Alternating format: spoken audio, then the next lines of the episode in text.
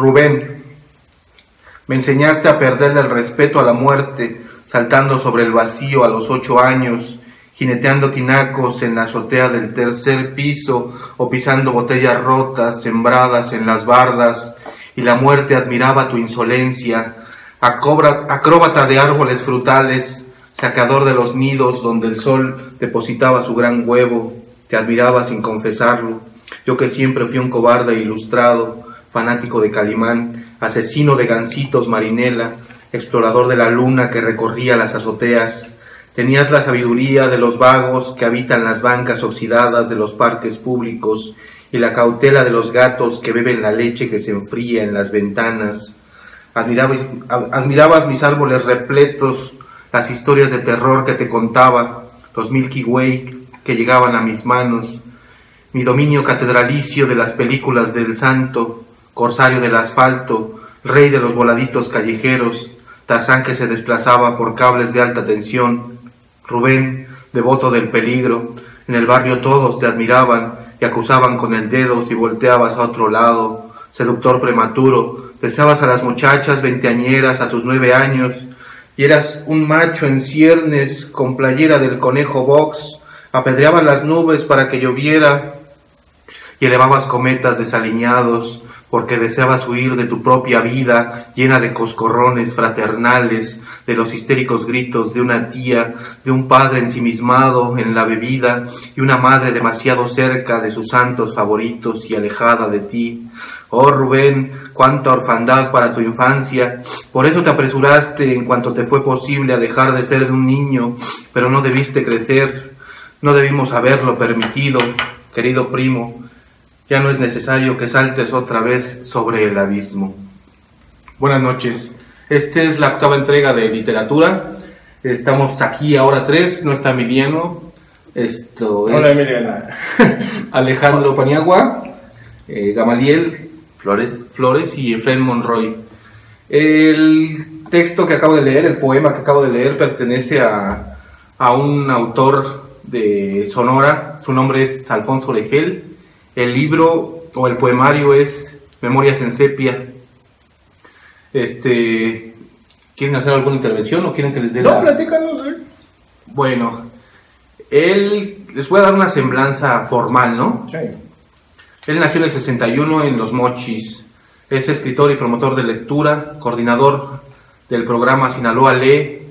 Entre sus distin- distinciones está, es Premio Estatal de Cuento Cobáis 2004, Premio Nacional de Cuento Inés Arredondo en el 2006, Premio Nacional de Poesía Gilberto Ogo en 2008, por precisamente este que es Palabras en Sepia, La Venganza de la Mano Amarilla, finalista nacional en el certamen de barco de vapor de ediciones SM con Aculta, El Cucaracho, Consejo Nacional AOME, con Aculta 2005, El Sendero de los Gatos Apachurrados, fue seleccionado en el Plan Nacional de Lectura para el programa Bibliotecas en el Aula, La Sombra, seleccionado en el mismo programa en 2010, ha aparecido en varias antologías y ¿qué más? Pues lo más actual que hace es para no extendernos demasiado.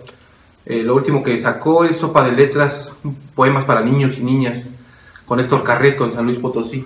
Precisamente yo lo conocí en el encuentro de escritores de la UACM. Él es una persona totalmente, no sé, con la que te dan ganas de charlar, no tiene esta pose de los poetas así de puta madre. Yo estoy en la condesa y mi café y la chingada. Es un individuo así que te encuentras en la calle, ¿ves? Estaba entre el público y de repente se sube y dices, verga, este güey. Y empieza a leer y fue, de hecho, el poeta que más me, me gustó su, su, ¿Su propuesta? su, su propuesta porque me pareció muy cercana, muy, ¿cómo te diré? Me encontré en sus letras. En esa ocasión leyó Florecita, que me parece que le está concursando, entonces no es posible que, que ahora mismo no la hubiera proporcionado. Yo le pedí expresamente ese texto, pero él me dijo que, que pues Claro, está concursando. Ajá, está concursando que lo podían descalificar, pero sí, este, en realidad me llamó mucho la atención su manera de escribir. ¿Y a ustedes qué les pareció, por ejemplo? A mí eh, me gustó bastante. Yo, fíjate que al principio, como nos diste el nombre, no, no lo ubicaba. Y ahora que dijiste este de la venganza de la mano amarilla, tiene otro libro de cuentos de terror, porque son cuentos de terror, Ajá. Que se llama La niña del vestido La niña raro. del vestido raro, sí. Y yo leí dos y me gustaron bastante. Sí. Muy en este ámbito este sencillo, que tal vez responda a su interés porque la gente lea. Es este tipo de investigador que profundiza en la sencillez sin caer en lo fácil. A mí me gustó mucho lo que, lo que nos, nos presentaste de él. Me parece un autor comprometido con, con esa propuesta. Y a mí el poema que más me gustó fue uno que se llama Las paperas. Lo voy a leer. ¿Quieres leerlo? Ok. Estar enfermo es practicar una suerte de heroísmo. Amortajado, con dos tomates tibios bajo, bajo la barba, como filetes de sapo untados a las anginas, guardé reposo por semanas. Sandungo de 10 años, señor absoluto del colchón, pajalleyo de papá, confinado a estar a solas para no contagiar a mis hermanos que atisbaban con envidia desde el quicio de la puerta. Con falsa valentía soporté el asco que me daban esas legumbres asadas en las suaves plantas de mis pies planos. Pero la enfermedad brindaba privilegio, librarme de la tiranía escolar, darme el lujo de no hacer la tarea, no bañarme, ni que me limpien las orejas con la técnica ruda de mamá, o pedir pura lechuga en aquel caldo. Actores de cuarta, todos eran excesivamente amables y risueños, y aceptaban su falsa servidumbre. Cautiva de mis quejas, mamá solo me brindaba su mirada. En esa época adquirí el odio elemental a las jeringas y el cariño a Ibarrita, mi verdugo. En aquella ociosa libertad, conté las telarañas, vigilé al Cristo en la pared que nunca parpadeó, me aburrí contándole los latidos al tiempo y aprendí el secreto gozo del silencio. Para mi mala suerte, un día tuve que reanudar mi otra vida. Bajé de aquel trono maloliente a incorporarme a la risura de mis días, grisura de mis días. Suspiré por la siguiente enfermedad, que, con un poco de fortuna, sería más terrible y más peligrosa para recobrar la mirada de papá y el llanto contenido de mi madre. Ok. Pero supongo que tú lo elegiste por algo en concreto, ¿no? ¿Nos puedes decir cuál fue tu afinidad? Porque ni siquiera le diste chance al, al pinche chino de que No qué te le gustó preocupes, no pasa nada. Yo solo quería decir una cosa antes de que empecemos con el análisis. Eh, todos esos mamones y pendejos que dicen que no hay buenos escritores mexicanos. Sí, por supuesto. Aquí está el ejemplo este eh, Contemporáneo. Sí, contemporáneo. Además es, es de estos autores que descubres y te emocionan. Y a mí me emociona lo mismo que cuando descubrí a Juan Gelman o cuando descubrí a Robert Frost. Es decir, está a la altura de, de- de estos grandes Sí, claro. autores. Eh, sobre todo, les digo, la lectura, el descubrirlo, decir, ah, este es mi autor, ¿no? Ahorita, a lo mejor no todo el mundo lo conoce, pero yo sí, te da esta sensación también como de, ah, soy un chingón porque tengo este, Sí, este güey. secreto, ¿no? Sí. Y además Sí, quiero compartirlo con todo el mundo para que también lo, lo conozcan. Tiene una gran trayectoria, sí, pero como muchos autores mexicanos todavía está Haciendo sus, dando sus pasos en el sendero literario, ¿no? Todavía no es un autor eh, Consagrado. consagrado, pero, pero tiene el talento y Sí, tiene por todo supuesto, para, para llegar a sin ser. duda. Entonces, ya dejémonos de estas pendejadas de que no hay buenos autores mexicanos. Sí, sí. Hay, hay un chingo y de todas las épocas, o sea, de la que quieras. Aparte, este, tiene cierta afinidad con tu obra, es muy narrativo en su Es muy narrativo. Que además que, sus sí, poemas. es- es- por eso yo escogí el, el- el- el- el que leyó primero Efraín. Rubén Eh, se llama. Construir un personaje en la poesía no es fácil. Además, decir eh, como poeta, voy a hablar de otro, no voy a hablar de mí, de mis emociones. Darle el lugar y el espacio a otro y ensalzarlo tampoco es fácil en el sentido de la humildad y en el sentido de, la, de, de dejar de lado esta mamonería y esta altanería, ¿no? Construye un personaje muy bien. Eh, el gran personaje que construye la poesía, sin duda, es este. Pues tiene, por ejemplo, Ulises, este, ¿no? Pero también hay ejemplos como el poe- los poemas de Sidney West, de Juan Gelman, donde también construye personajes. No es nada fácil hacerlo, y además él lo hace con una musicalidad y con una hermosura que, que desgarra, pues, ¿no? Sí. Este niño que describe, que además lo describe desde que es niño hasta que empieza un poco a interesarse por las mujeres, ¿no? Sí. Que ves a mujeres de 20 años a los 9 años, es adorable, pero también puedes ver el pinche dolor que trae ese chamaco, pues, ¿no? Eh, toda la descripción es de eso, del mundo interior de este niño, a través de puros ejemplos exteriores. Sí. De todo lo que hace por fuera, tú puedes ver el mundo interior de este personaje. Aparte, este libro, él contaba que es autobiográfico, güey. O sea, cada personaje existió, güey. Está dedicado a, está a alguien en particular. O sea, por eso aparece la tía, aparece el hermano, Y aparece... además son personajes, eh, por lo menos los que he leído yo, muertos. Muertos. O que están. Sí, al parecer este, su, su vida siempre fue rondada por la Sí. muerte, ¿ves? Y, e independientemente de eso, yo que leí completo el, el poemario, güey, hay cierto gozo en su niñez, ¿ves? Sí. O sea, que él parece gozoso de esa niñez. A- ahorita a la distancia lo, la ve, lo ve desde una perspectiva quizá nostálgica y todo, Claro. pero pareciera que su niñez fue puta envidiable, Claro. O sea, tiene recuerdos sí, así y sí. personajes muy mero- memorables. en- Sí. en su- Empieza describiendo fantasmas que, que- que adquieren corporeidad y luego otra vez se vuelven fantasmas. Eso está poca madre. Cómo los trae a la vida y luego otra vez los, Los mata. los vuelve Eso a soltar, está increíble. Eso está increíble. Ahorita le buscamos el pequeñito este que, que- que me gustó bastante, Sí. pero querías hablar del tuyo. Ah, sí, me gustó mucho eso, exactamente. Es, yo creo que un autor que, que usa muy bien esta introducción y basada en detalles, como Ujú. dices, a partir de detalles exteriores muestra cosas internas. Eh, eso que usa el gancito marinela, que habla sobre este calimán, todo eso que es parte de la cultura en México, que yo creo que le da más honestidad y también más fuerza, porque no lo deja así como una simple ocurrencia, Honestidad, afinidad, ¿no? también. Sí, porque además ese mundo ya se perdió por el narco, por la inseguridad. Ya no andamos, ya no andan los niños en la calle como anduvimos nosotros en la banqueta echando desmadre, ¿no? Entonces también es algo que, es nostálgico y que uno extraña. Y, también ¿no? como, como documento es, es Sí. importante, güey, porque Sí. como tú dices, ahorita son los videojuegos, ahorita ya es cualquier otra situación, estos güeyes andan en las azoteas, Sí. como hacíamos antaño, Como güey. decíamos antaño. Sí, Y sí, el miedo que nos daban exactamente las bardas con lo- las, los vidrios. Ujú. Y decían, no, ay, no te subas porque... Entonces, Te vas a eh, partir la madre. lo chingón también radica en lo contemporáneo, en lo, Sí. lo cercano que lo Sí. sientes, ¿no? A mí esto me, me late un chingo. Y ¿Qué se más? siente fresco, Sí, además. sí, sí. No es rebuscado en las palabras, usa figuras simples. De hecho, ahorita ustedes no lo pueden ver, pero si buscan el poemario, eh, los versos son de dos, tres palabras, mucho, y casi todos son de una palabra. Entonces uno los va avanzando muy rápido y las imágenes llegan automáticamente. Por supuesto. Esto, ahora si me permiten voy a leer el que yo elegí. Adelante, adelante. Se llama Sombra. Papá murió hace varios años, pero olvidó su sombra. No quiso tal vez acompañarlo en su ataúd. Regresó a casa a reanudar la rutina a la que estaba acostumbrada.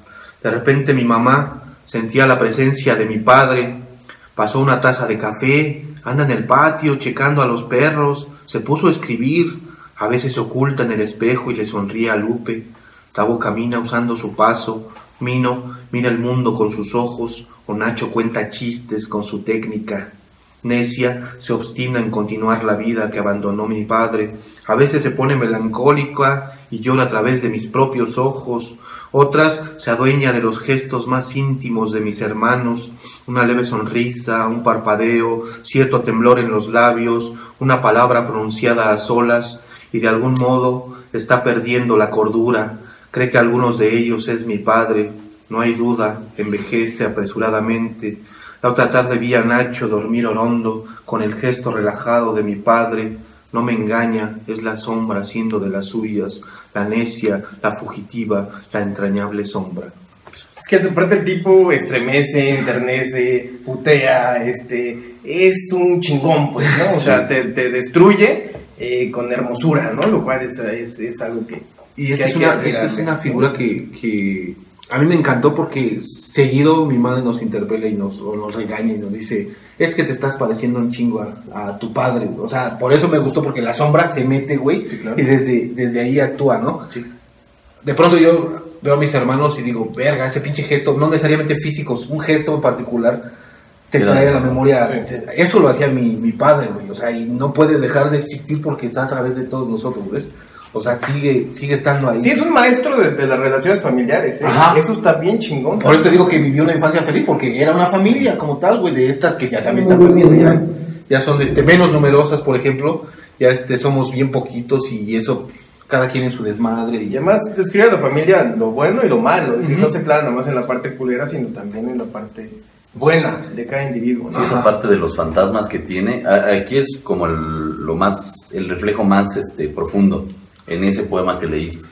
Pero sí, es como un titiritero que va metiendo la vida en sus fantasmas y los vuelve a sacar. Los hace hablar o- y los trae. Sí, güey, está muy chingona. Bueno, me late un chingo y te digo, si le quieren escribir es Alfonso Oregel con J y este y es a toda madre, ese güey te contesta en petiza, no, no, no se con mamonerías ni nada. Dice, Ah, ¿quieres leer pa- papas? Que también si le escriben 150 personas, pues a lo mejor se va a tardar, ¿no? Igual si quieren conseguir el poemario, que ese güey les diga cómo, porque en realidad, pues, creo que no está circulando así tan cabronamente como, como uno quisiera. Sí, Dices no. que en Educal no, no lo tiene. No, su- los cuentos sí, esos sí son, ¿Ah, sí? circulan más rápido. Sí, porque como los editó SM, Mm. tienen más difusión. Ah, o sea que de alguna forma sí se encuentra con el autor en la Al menos su Pues narrativa. es una de las editoriales más importantes para niños, entonces Sí. seguro que lo encuentran, seguro que lo encuentran.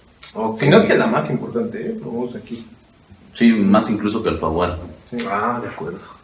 Entonces, ¿quieren agregar algo más? Pues si quieres un comentario final, cada quien.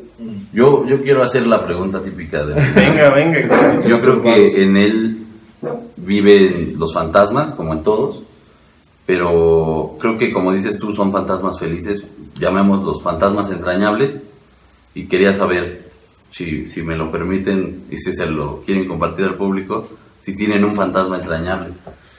Entrañable. Bueno, yo sí, de hecho, eh, dices eso y pienso en mi maestro budista, que además mi maestro murió aquí en mi casa. Entonces sí fue una... Él decidió venir aquí a vivir el último año de su vida.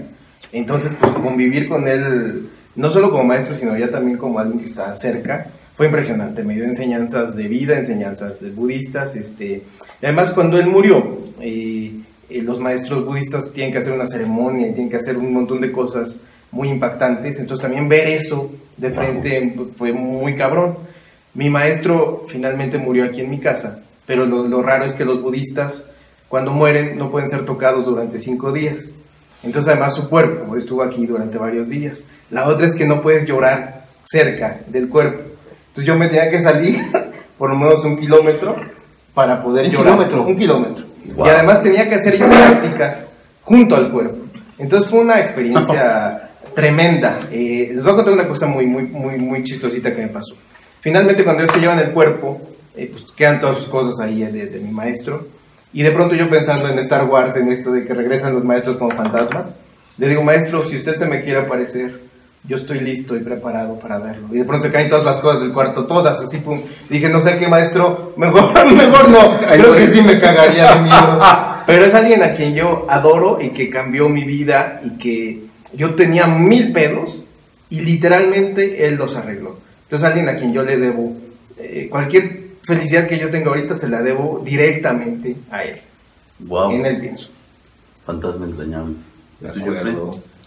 Pues yo pensando en fantasmas entrañables, está uno que en particular, este, ni siquiera fue mi padre, ese es un hijo de puta, ¿no? Esto, pero tenía un tío al que era así fanático de del Quijote, entonces sus sus este sus paredes se puso a hacer pinturas porque también jugaba al, al, al artista y dibujó al Quijote y con tinta china, no sé qué madres, todas las pinches paredes estaban Qué.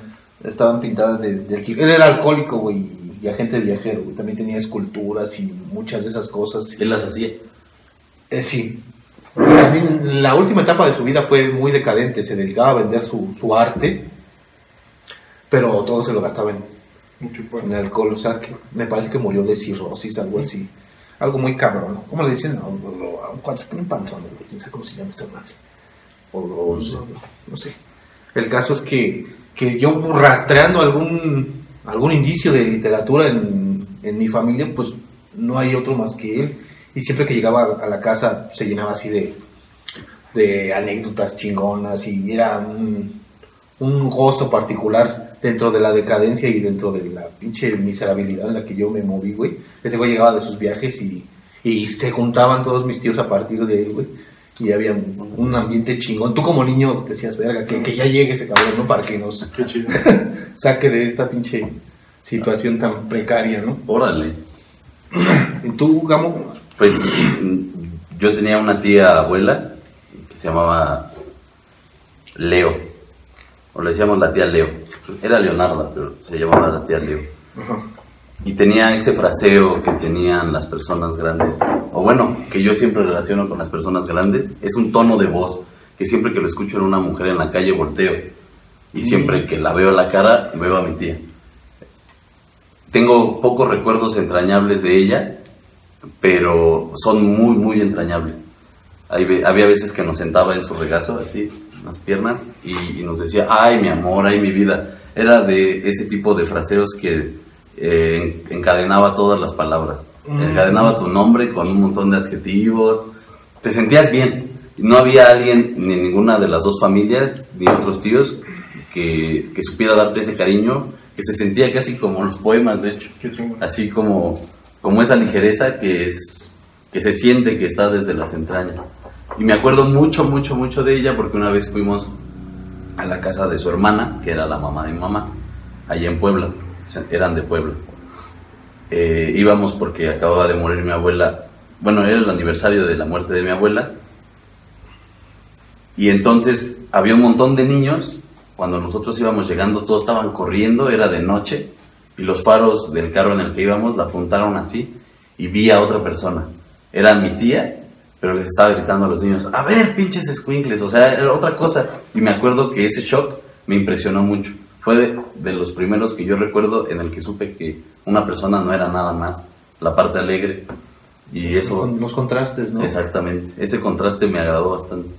y también me sacó mucho de... Creo que eso es lo que hace este un gran poeta, un gran escritor que te llena también de tus propios recuerdos, de tus propias evocaciones, de tus propios sueños. Este hombre lo hace magníficamente, ¿no? Sí. Sí, te digo, en su trato es de esas personas con las que te dan ganas de, cotorrear y no sé si le chupa, no sé si chupe, porque ya ves que muchos somos retirados. lo dice con la chela en la mano. Pero sí, este, una persona totalmente, ¿cómo te diré? Muy afectuosa, ¿ves? Muy abierta a escucharte. Yo decía, no mames, pues, este, no te compré tu libro porque no traía, güey, me lo hubieras pedido, güey, te lo hubiera regalado. Dice, verga. O sea, pendejo. Mándame dos. y tú pagas el envío. y tú pagas el envío. A ver, si quieren cerramos con cerramos este poema, sí. Es pequeñísimo, se llama Telegrama. Mamá, ¿me oyes? Te defraudé, lo siento. Creo que no hablo con los muertos. Buenas noches, muchas gracias. Nos vemos.